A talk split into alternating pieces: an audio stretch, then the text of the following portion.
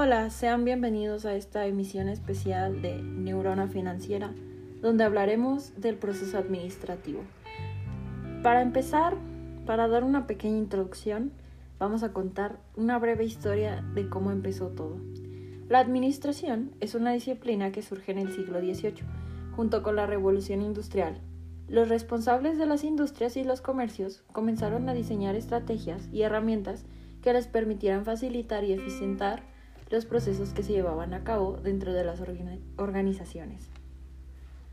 Desde épocas muy antiguas, las tribus primitivas consiguieron sustituir utilizando algunos principios de la administración. Posteriormente adoptaron nuevas formas de organización más desarrolladas y complejas. Con la aparición de grandes civilizaciones como Babilonia, Egipto, Roma, Grecia o Tenochtitlan, la administración fue desarrollándose en distintas áreas, entre ellas la conquista de nuevos territorios.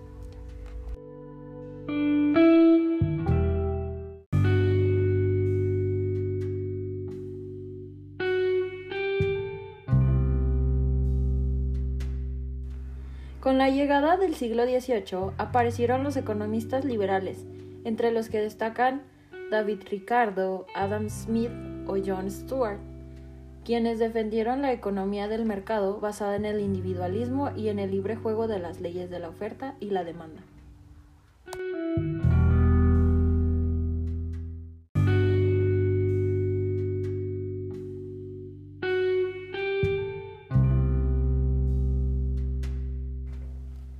La administración es una disciplina que se ha transformado a lo largo del tiempo a fin de cubrir las necesidades y los cambios de la sociedad y, junto con ella, de los mercados de la economía y sobre todo de las organizaciones. Entonces, ¿qué es el proceso administrativo? Como mencionamos anteriormente, los administradores son los responsables de planear, organizar y dirigir las acciones dentro de las organizaciones. Para ello, llevar a cabo cuatro funciones básicas que conforman lo que conocemos como proceso administrativo. Henry Fayol fue el autor que determinó las cuatro funciones vitales en la administración, bajo la creencia de la necesidad de sistematizar las tareas de una empresa.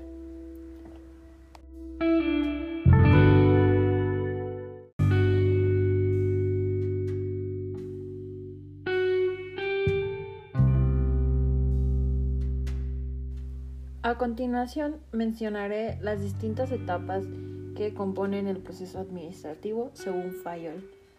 Primera, la planificación. Trata de programar las tareas a realizar y resolver las cuestiones pertinentes que más tarde se ejecutarán. 2. Organización. La idea es ver quién se encargará de cada tarea, en qué orden y qué estructura tendrá el proyecto en su ejecución. 3. Dirección. La dirección no solo se encarga de mandar, también se encarga de ayudar, respaldar e intervenir ante cualquier conflicto que se presente en la consecución de objetivos. 4. Control. El control se basa en el seguimiento de métricas confiables que permitan supervisar que se conseguirán los objetivos más grandes.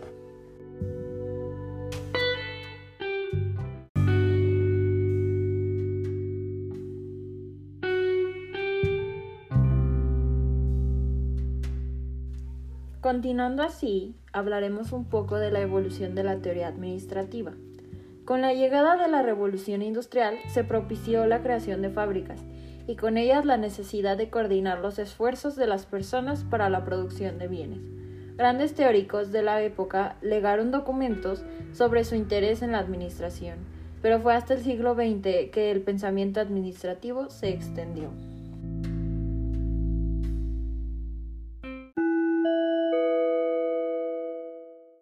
Como hemos ido hablando acerca de todo esto de los inicios de la administración, su definición y también de las partes que conforman a esta misma, continuaremos con el estudio de las empresas. Una empresa es una organización social que utiliza gran variedad de recursos para alcanzar determinados objetivos, los cuales pueden ser enfocados a generar lucro, ganancias o a tener una necesidad.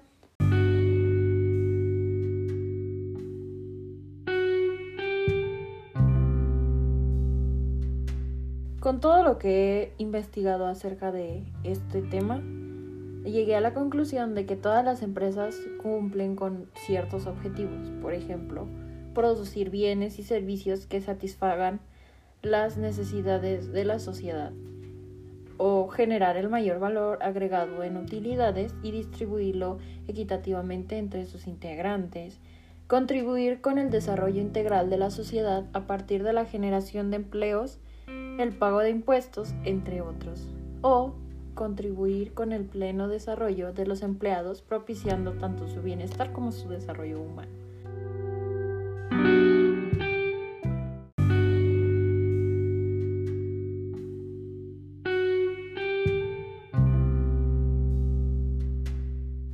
Ahora bien, las empresas pueden clasificarse de diferentes maneras.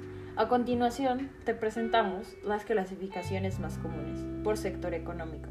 Empresas de servicio son las que se dedican a finanzas, seguros, transporte, servicios públicos y bancarios, despachos de asesoría, entre otros. 2. Empresa de producción de bienes. Transforman la materia prima en un producto terminado. Pueden ser empresas de manufactura, construcción, minería, etc. 3.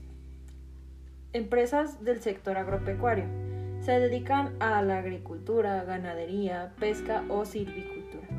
Entre este tipo de empresas existe una interrelación debido a que una depende de la otra. En nuestro país, las empresas de servicios conforman el 80%. Muchas de ellas además son familiares.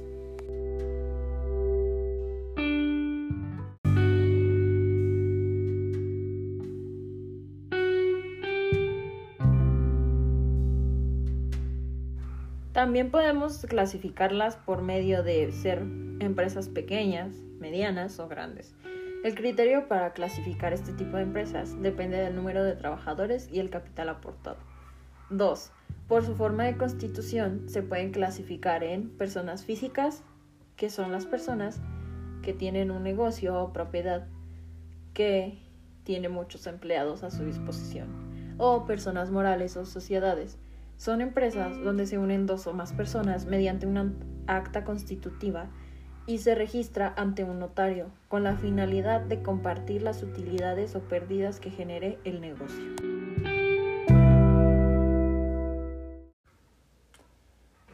Tres, Por su naturaleza. Públicas pertenecientes al gobierno o privadas pertenecientes a particulares. 4. Por el mercado que abarcan. Nacionales. Se encuentran en el país de origen transnacionales se encuentran en dos países o multinacionales. Tienen un país de origen, pero existen organizaciones en varios más. Antes se creía mucho que el único objetivo de las empresas era generar utilidades. Sin embargo, esta manera de pensar nos lleva solamente a la condición de subsistencia de una empresa. Existe la responsabilidad social, donde es la respuesta que se le da a la sociedad en cuestión de principios y compromisos con el fin de incrementar su productividad y permitir el desarrollo humano de sus integrantes. Ahora, siguiendo con esta emisión especial, hablaremos sobre la cultura corporativa. Y ustedes se preguntarán, ¿qué es eso? Pues bueno, la cultura corporativa se refiere a los valores, creencias, principios comerciales, tradiciones, maneras de operar y ambiente de trabajo interno de una compañía.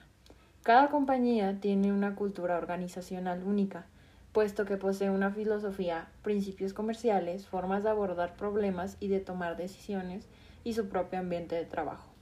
La cultura corporativa surge de sus líderes o fundadores y el personal que labora en ella debe ser leal a esta y a sus tradiciones. Cuando la cultura de una empresa no concuerda con lo que se necesita para el éxito, esta debe ser modificada. Tipos de cultura corporativa. 1. Cultura del poder. Es propia de aquellas organizaciones que son una gran potencia en el ámbito empresarial. 2. La cultura de la función. Es una cultura que se basa en la burocracia de los individuos ya que su pilar es el ámbito profesional de sus trabajadores, sus valores están determinados por la lógica y la razón. 3. La cultura de la tarea. Este tipo de cultura es aquella que vislumbra un trabajo ya terminado. en la cual la mayoría de sus miembros se reúne en equipos para la realización de una tarea específica y una vez terminada esta, cada integrante regresa a sus labores. 4. La cultura de la persona. Este tipo de cultura se da primordialmente en pequeñas empresas que aún no cuentan con una estructura ya definida. La misión empresarial es la imagen actual que enfoca los esfuerzos que realiza la organización para conseguir sus propósitos fundamentales, indica de manera concreta dónde radica el éxito de nuestra empresa. Valores, los principios esenciales y permanentes de la organización, y la imagen es la visualización de lo, de lo que ocurrirá, es decir, el resultado final. Visión, se refiere a lo que la empresa quiere crear, la imagen futura de la organización. La visión es creada por la persona encargada de dirigir a la empresa y quien tiene que valorar e incluir en sus análisis muchas de las aspiraciones de los agentes que componen la organización. 2. Ahora hablaremos un poco más de otros detalles como por ejemplo la competitividad que puede existir. Supongo que la mayoría que ya está escuchando este podcast sabe más o menos qué es, pero aún así voy a mencionar su definición. La competitividad es una estrategia para conseguir los resultados deseados, proponerse metas y conseguirlas. Asimismo, es necesario que existan resultados para observar la competitividad, los cuales se relacionan con la excelencia y el cumplimiento de las expectativas. Nos debemos de plantear ciertas preguntas. Un ejemplo sería como quién es la competencia, cómo se ve en comparación con nuestra compañía, etc. Ahora recapitulemos un poco. En sesiones anteriores hemos analizado muchos de los elementos internos que tiene la figura de una empresa. El día de hoy ampliaremos más nuestro enfoque y analizaremos todo lo que rodea a una empresa vamos a hablar del ambiente microeconómico. El ambiente de una organización es un factor importante para esta, debido a que afecta a su desempeño. Cada ambiente es diferente, creando así una incertidumbre ambiental, característica actual de muchas organizaciones. Existen tres dimensiones clave en el ambiente de cualquier organización. 1. Capacidad, grado en el cual puede favorecer el crecimiento. 2. Volatilidad, Grado de inestabilidad dentro de un ambiente. 3. Complejidad. Grado de heterogeneidad y concentración entre los elementos ambientales.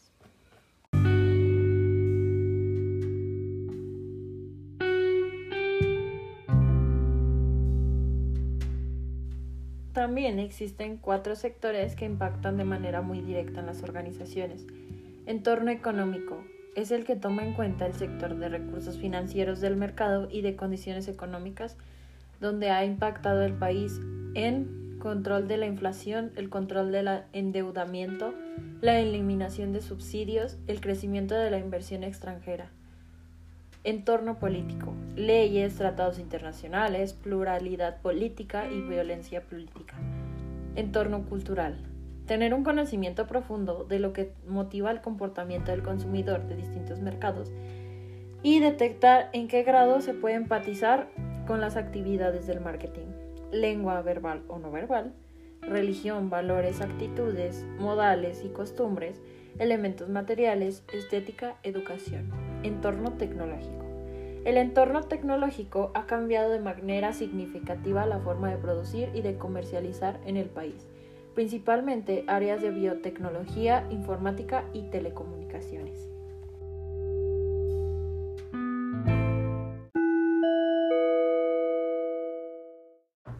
La perspectiva mundial de la administración. Hace más de un siglo, las actividades comerciales se realizaban en un área geográfica determinada y limitada. Hoy, en los albores del siglo XXI, las compañías nacionales tienen una tendencia de adaptación hacia la globalización de operación, no solamente comerciales, sino administrativas. El desarrollo del vínculo administrativo basado en industrias, tecnologías y problemas organizacionales y operacionales está geográficamente distribuido alrededor del mundo. Los administradores están orientados a la interdependencia y las organizaciones a la internacionalización, y consiste dependencia con el resto de los países sociocomerciales, tanto públicos como privados. Asimismo, hablaremos de los organismos que rigen el comercio a nivel internacional. La Organización Mundial de Comercio tiene su origen en el Acuerdo General sobre Aranceles y el Comercio, GATT, en enero de 1995. Se transformó en su organización sucesora. GATT está formado en 1947 con las reglas para la no discriminación, trámites transparentes y la resolución de disputas del comercio internacional. Este se forma en 1944 para ayudar a los países que padecían la destrucción de la guerra. Después de terminar este proceso con gran éxito, asumido la tarea de ayudar al desarrollo mundial. El banco ha comenzado a colaborar activamente con el FMI para resolver los problemas de la deuda de los países en desarrollo y también al desempeñar un papel importante en el desarrollo de la economía del mercado en los antiguos miembros del bloque oriental. Una de las medidas para fomentar el comercio entre las naciones es la creación de acuerdos comerciales entre ellas. Pero, ¿qué es un acuerdo comercial. Acuerdo multilateral de comercio. Compromisos celebrando entre más de dos países, aunque en la práctica su uso se restringe a los acuerdos establecidos entre partes constantes del GATT y a los que hoy son miembros de la OMS. Es un acuerdo entre distintos países para concederse determinados beneficios de forma mutua. Se puede distinguir tres tipos de tratados comerciales: zona de libre comercio, unión aduanera y unión económica. Este es el Tratado de Libre Comercio.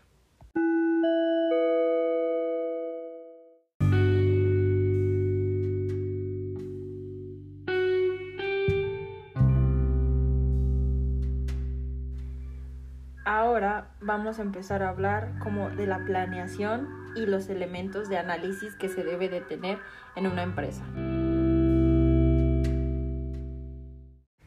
Las organizaciones, como las personas, realizan todos los días actividades relacionadas con la planeación.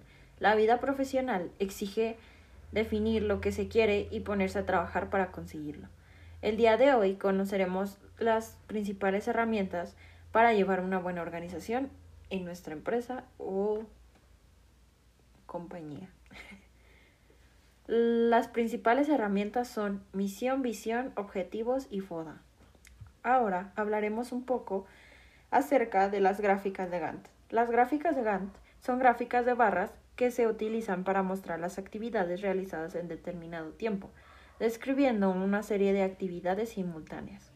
La gráfica fue desarrollada por Henry Garr, de ahí proviene su nombre, como herramienta para graficar los tiempos. Es práctica para los procesos de planeación y evaluación de alcances obtenidos en un proyecto. Una ventaja de esta técnica es que permite ilustrar de manera clara las tareas. Tipos de estrategias. Existen cuatro tipos de estrategias diferentes. Crecimiento. Significa incrementar el nivel de operaciones de una organización.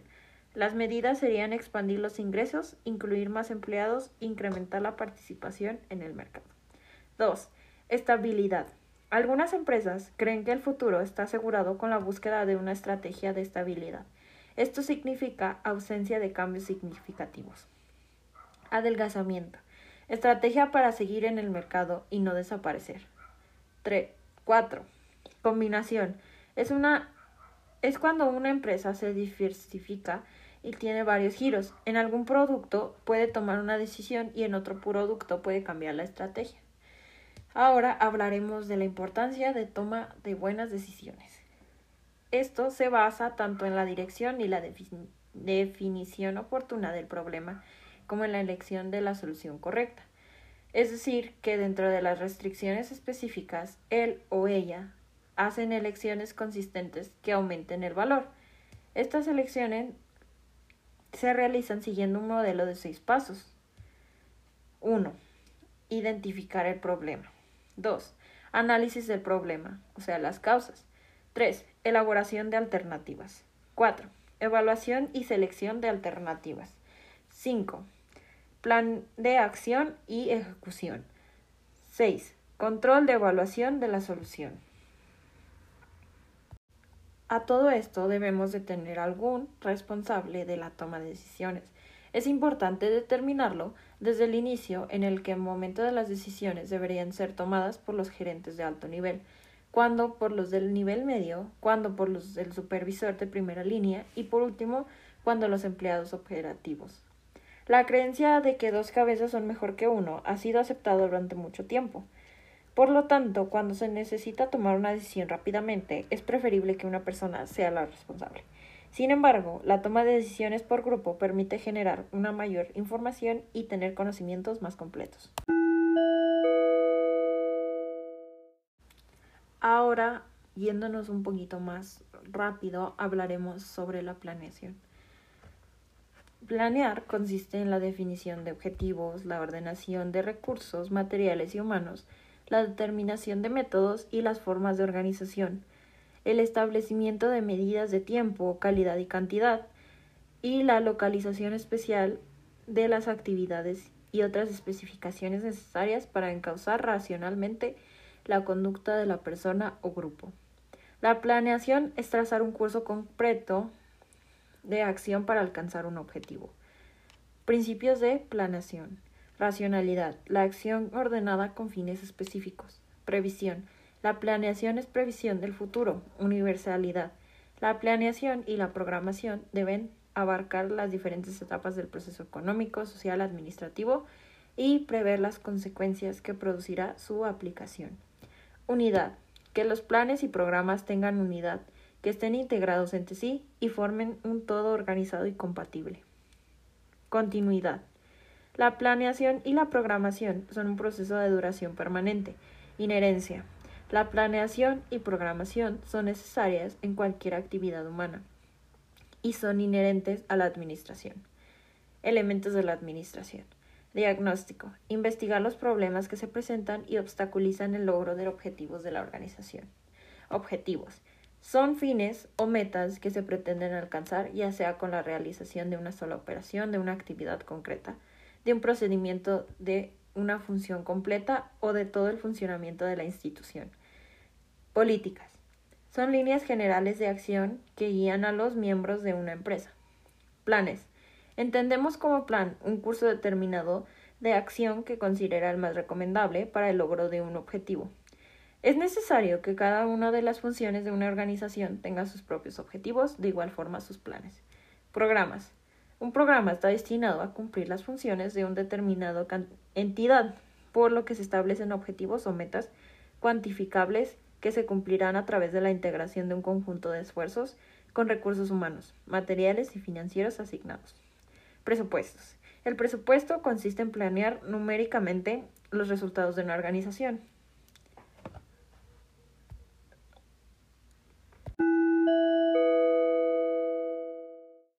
Para irnos adentrando más acerca de todo este tema en este largo podcast de emisión especial, ahora hablaremos de la organización. La organización es el establecimiento de la estructura necesaria para la sistematización racional de los recursos mediante la determinación de jerarquías, disposición, correlación y agrupación de actividades con el fin de poder realizar y simplificar las funciones de un grupo social. La importancia que le debemos de tener a esto es mucha, porque por esto tenemos fundamentos básicos donde podemos demostrar este, la importancia de esto, ya sea el carácter continuo. Es, también es un medio que a través de este se establece una mejor manera de lograr los objetivos del grupo social. También suministra los métodos para que se puedan desempeñar las actividades eficientemente evita la lentitud e ineficiencia en las actividades, donde podemos reducir costos e incrementando productividad, reduce o elimina la duplicidad de esfuerzos al delimitar funciones y responsabilidades. Tenemos también principios. Uno de los primeros es de objetivo. Todos y cada una de sus actividades deben ser establecidas en las organizaciones y deben relacionarse con los objetivos y propósitos de la empresa existe la especialización. El trabajo de una persona debe limitarse hasta donde sea posible a la ejecución de una sola actividad. Jerarquía. Es necesario establecer centros de autoridad de los que emane la comunicación necesaria para lograr planes. Paridad de autoridad y responsabilidad. A cada grado de responsabilidad contenido debe corresponder el grado de autoridad necesario para cumplir dicha responsabilidad. Unidad de mando. Este principio establece que al determinar un centro de autoridad y decisión para cada función, debe asignarse un solo jefe, que los subordinados no deberán reportar a más de un superior, pues el hecho de que un empleado reciba dos órdenes de dos o más jefes ocasionará fugas de responsabilidad, confusión e ineficiencia. Difusión. Para maximizar las ventajas de la organización, las obligaciones de cada puesto que cubren responsabilidad y autoridad deben publicarse y ponerse por escrito, a disposición de todos aquellos miembros de la empresa que tengan relación con la misma. Aptitud o tramo de control. Hay un límite en, en cuanto al número de subordinados que deben de reportar a un ejecutivo, de tal manera que éste pueda realizar todas las funciones eficientemente. De la coordinación. Las unidades de la organización siempre deberán mantenerse en equilibrio. Continuidad. Una vez que se ha establecido la estructura organizacional, se requiere mantenerse, mejorarse y ajustarse a las condiciones del medio ambiente. Tipología de la organización. Esta es la que se refiere a los distintos tipos, sistemas o modelos que podemos encontrar en estructuras organizacionales, donde podemos implantarlas en un organismo social. Las más usuales son lineal o militar, funcional o de Taylor, línea funcional, staff, por comités. Organización lineal o militar se caracteriza por la actividad decisional, se concentra en una sola persona, quien toma las decisiones y tiene la responsabilidad básica del mando. Ventajas. Es claro y sencillo, útil en pequeñas empresas, la disciplina es fácil de mantener. Desventajas es rígida e inflexible, nos, nos, fomenta la especialización. La organización depende de nombre escalable, lo que origina trastornos. Organización funcional o de Taylor. La organización funcional consiste en dividir el trabajo y establecer la especialización de manera que cada hombre, persona, mujer, desde el gerente hasta el obrero, ejecuten el menor número posible de funciones. Ventajas mayor especialización, se obtiene la más alta eficiencia de cada persona. Desventajas. Se viola el principio de la unidad de mando, lo que origina confusión y conflictos. La no clara definición de la autoridad da lugar a rozamientos entre los jefes. Organización funcional. En esta se combinan los dos tipos de organización antes vistos, aprovechando las ventajas y evitando las desventajas inherentes a cada una ya que de la organización lineal o militar, la autoridad y responsabilidad que se transmite a través de un solo jefe para cada función en especial. De la funcional, la especialización de cada actividad en una función. Organización staff. Surge como consecuencia de las grandes empresas y del avance de la tecnología, lo que origina la necesidad de contar con ayuda en el manejo de los detalles y contar con especialistas capaces de proporcionar información experta y de asesoría a los departamentos en línea.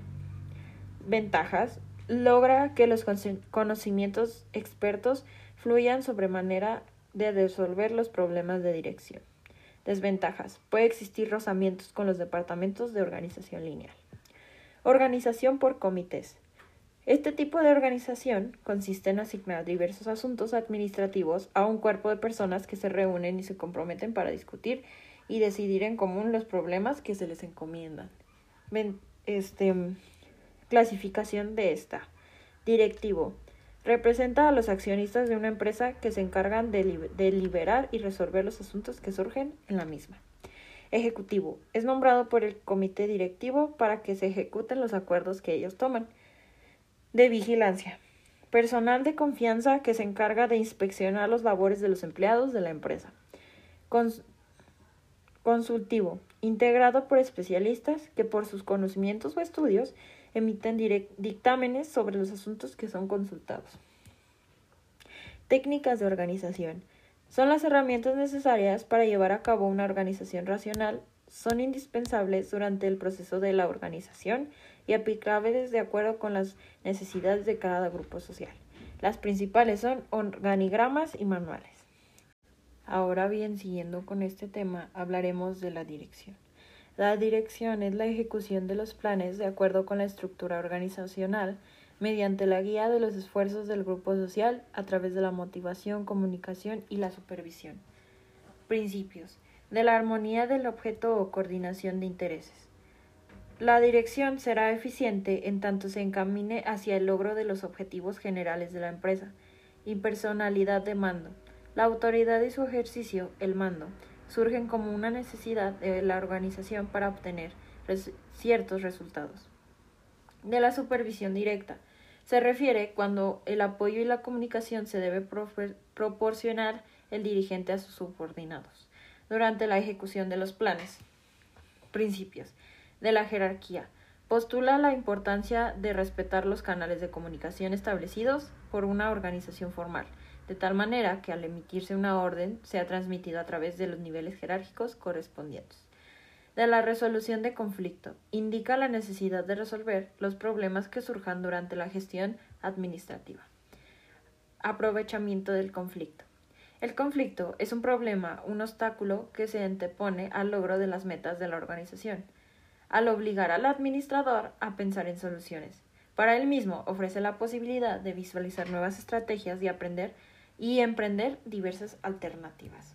Etapas de la dirección. Dirección. Toma de decisiones, integración, motivación, comunicación y supervisión. Ahora hablaremos acerca de qué es la motivación y por qué se debe de tener en una empresa. La motivación es como una sensación o energía que impulsa a las personas a actuar en una dirección determinada. Actualmente se puede considerar como en dos sentidos, como fuerza que conduce a un sujeto a desarrollar un determinado tipo de conducta o como un proceso que da cuenta de la intensidad de los esfuerzos necesarios por un individuo individuo para lograr una meta. Las perspectivas de la motivación laboral. El trabajador lo hace para lograr sus objetivos profesionales y satisfacer sus necesidades de vida propia y de la familia. El empresario lo hace para que ellos trabajen bien y haya habilidad para que los trabajadores trabajen. Vaya. Los principios de la motivación son Nadie está dispuesto a hacer algo que vaya en contra de sus intereses. Una persona acude a una organización a satisfacer sus necesidades de la forma más completa posible. Los objetivos de la empresa serán los de el trabajador en medida en que sufragen sus necesidades. El proceso motivacional. Necesidad, relajación, tensión, conducta, necesidad satisfactoria, frustración, no logro. ¿Por qué interesa incentivar como esa motivación laboral? Es para motivar, tener rendimiento y conducta, satisfacción, relacionarlas entre ellas. ¿Cómo lo secuenciaremos? La motivación es la que se basa en las consideraciones futuras sobre las consecuencias del desempeño. La conducta o acción dirigida a la producción o a la presentación de un, de un servicio el rendimiento o nivel suficiente de trabajo en cantidad y calidad de acuerdo a los estándares de producción. Satisfacción que refleja los sentimientos de la gente con relación a las recompensas que recibe. Un intento de definición motivacional laboral sería como es un proceso que el cual el trabajador es impulsado por fuerzas internas o que actúan sobre él inicia, dirige y mantiene una conducta orientada a alcanzar determinados incentivos que le permiten la satisfacción de sus necesidades. Por lo tanto, se diferencia de la primera definición en que la conducta va siempre dirigida a la satisfacción doble, individual o colectiva. Las dimensiones de la motivación. Robbins, Musky y Gibson. Dirección. Es la orientación del esfuerzo hacia la consecución de una meta específica. Intensidad es la cantidad de esfuerzo que el individuo invierte en la realización de una tarea. Perseverancia es continuidad del esfuerzo a lo largo del tiempo. Tipología de la motivación. Por su fuente. Extrínseca. es originada por las expectativas de obtener sanciones externas a la propia conducta, intrínseca. Es originada por la gratificación derivada de la propia ejecución de la conducta, por consecuencia. Positiva. El individuo inicia, sostiene y direcciona su conducta hacia la obtención de una recompensa, sea externa o interna. Negativa. Es el proceso de activación de la conducta individual, con la expectativa de evitar una consecuencia desagradable, ya sea que venga del exterior o del interior de la persona. Tipología de la motivación. Por su nivel. Micromotivación. Es el proceso mediante el cual las organizaciones crean un conjunto de incentivos materiales, sociales y psicológicos para generar que los trabajadores tengan conductas que les permitan satisfacer sus necesidades y alcanzar las metas organizacionales. Macromotivación es un proceso por lo general no planeado, mediante el cual la sociedad transmite ciertos mensajes que el individuo internaliza y que le permiten formarse una idea sobre sí mismo y sobre el trabajo. Clasificación. Teorías de contenido que motiva. Maslow, Herbert, McClental, Teorías de proceso, cómo motivar. Brom, Locke y Adams. Teoría de, las de la jerarquía de las necesidades de Maslow. Cuando un individuo tiene satisfecha una de estas necesidades, comienzan a predominar en él conductas orientadas a satisfacer sus necesidades del nivel inmediatamente superior, fisiológicas, seguridad, sociales, estima y autorrealización. Ahora volveremos con los principios básicos. Equilibrio. Al delegar autoridad se han establecido que mecanismos suficientes para verificar que se está cumpliendo con la responsabilidad conferida y que la autoridad delegada está siendo debidamente ejercida. Los objetivos. El control debe estar en función de los objetivos. Oportunidad. El control debe ser oportuno, aplicarse con anterioridad al error, de forma que se puedan tomar medidas correctivas sin anticipación. Las desviaciones deben ser analizadas detalladamente, las causas y situaciones futuras de las desviaciones para evitarlas. De excepción. Se debe aplicar principalmente en actividades representativas, al fin de reducir los costos y el tiempo. De la función controlada. La función controladora debe ser separada de la función controlada, esto es, adecuada segregación de funciones para evitar actos fraudulentos. Etapas del control control, establecimiento de estándares, medición de resultados, corrección, retroalimentación. Establecimiento de estándares. Son unidades de medida que sirven como modelo, guía o patrón con base en cual se efectúa el control. Medición de resultados. Los estándares sirven para establecer unidades de medida definidas según el problema presente. Corrección. Es función del personal ejecutivo desarrollar la acción correctora con base en el análisis de las causas que ocasionaron las desviaciones. Retroalimentación. Es importante en el proceso del control, ya que a través de la retroalimentación la información obtenida se ajusta al sistema administrativo al correr el tiempo. Ahora vamos a ver el PEV, que es planeación, ejecución o variación. Las características de estas son refleja la naturaleza de la estructura organizacional, oportunidad, accesibilidad y ubicación estratégica. Los indicadores son un patrón de valoración cuantitativo o cualitativo de la dinámica de las variables que permite medir, estimar, calcular o apreciar el mérito de una política, un plan, un programa, un proyecto o un proceso. Tipos de indicadores. Indicadores de logro, son los que evalúan el si eh, hacer y para qué hacerlo. Indicadores de gestión. Evalúan cómo se hacen las cosas y con qué recursos se obtienen. Tipos de indicadores. Indicadores de logro. Impactos de efectos producto. Indicadores de gestión. Actividades o recursos. Indicadores objetivos y subjetivos. Los indicadores objetivos son la expresión cuantitativa que permiten medir qué se quiere lograr y cómo hacerlo. Indicadores subjetivos. Expresión cualitativa que permiten apreciar la dinámica y resultados de los procesos. Indicadores subjetivos. Objetivos. Expresión cuantitativa que permite medir qué se quiere lograr y cómo hacerlo. Indicador cuantitativo. indicadores subjetivos. Expresión cualitativa que permite apreciar la dinámica y resultados de los procesos. Indicadores cuantitativos. Cualitativos.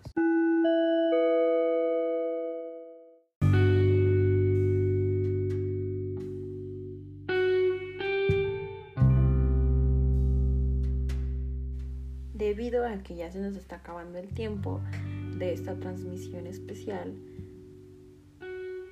concluiremos con la Administración Científica, Fundamentos y Principios de Taylor.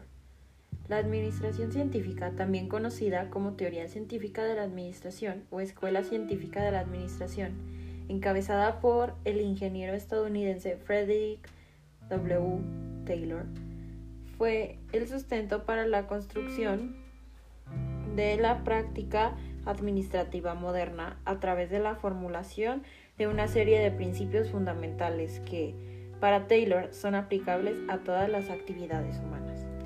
Los fundamentos sobre los que descansa la administración científica son identidad de los intereses del patrón y el obrero, imitación de la producción, estudio científico de las condiciones de trabajo y organización científica.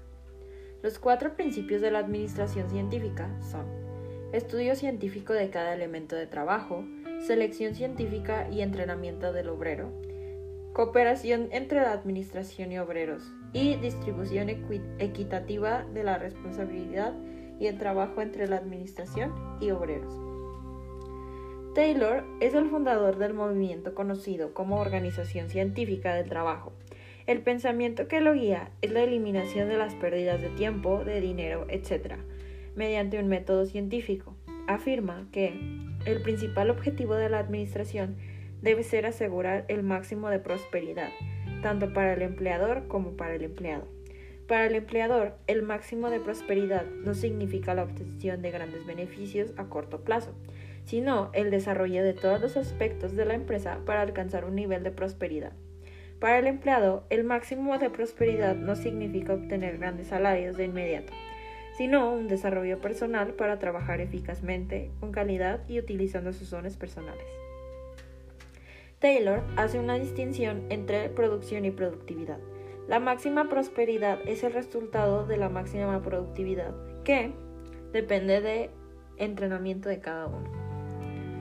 Existe una falsa creencia de que un aumento de la producción traerá el desempleo. Algunos malos sistemas de administración obligan al obrero a limitar su producción para proteger sus intereses, pues cuando él aumenta su ritmo de trabajo, el patrón se las arregla para no aumentarle su salario. Hay métodos de trabajo desastrosos que desperdician los esfuerzos de los obreros que reciben poca ayuda y pocos consejos por parte de la dirección. El objetivo de la Organización Científica del Trabajo es derribar todos esos obstáculos y descubrir los métodos más eficaces para realizar una tarea y dirigir a los obreros. La cooperación estrecha, íntima, personal entre la administración y los obreros es la esencia misma de la organización científica del trabajo.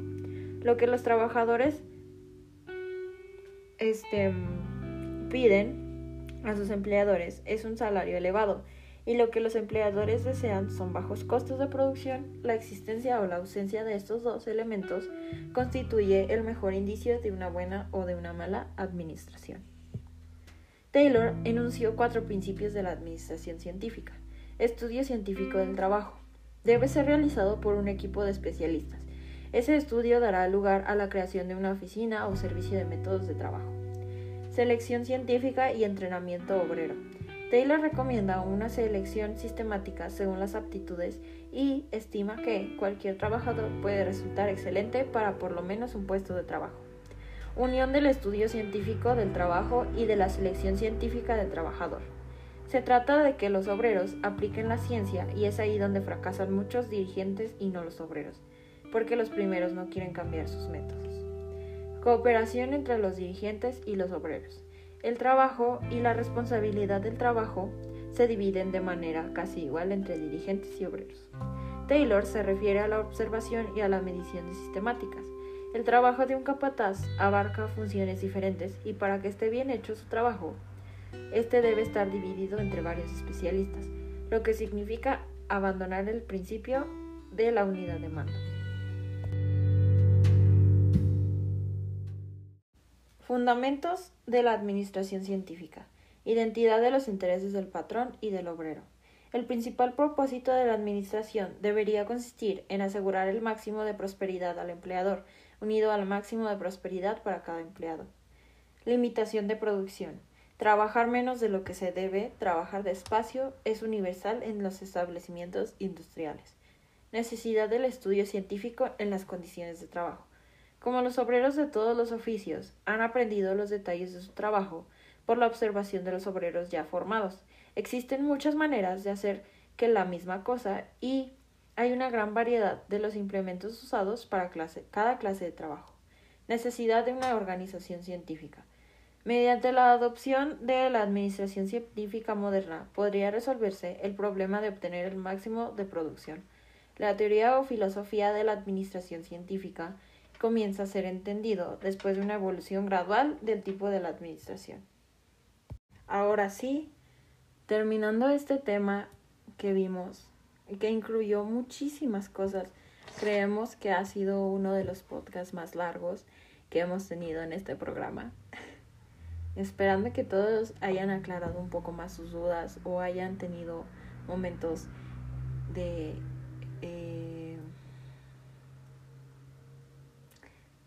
aprendizaje con nosotros. Los esperamos en la próxima emisión de Neurona Financiera. Hasta luego.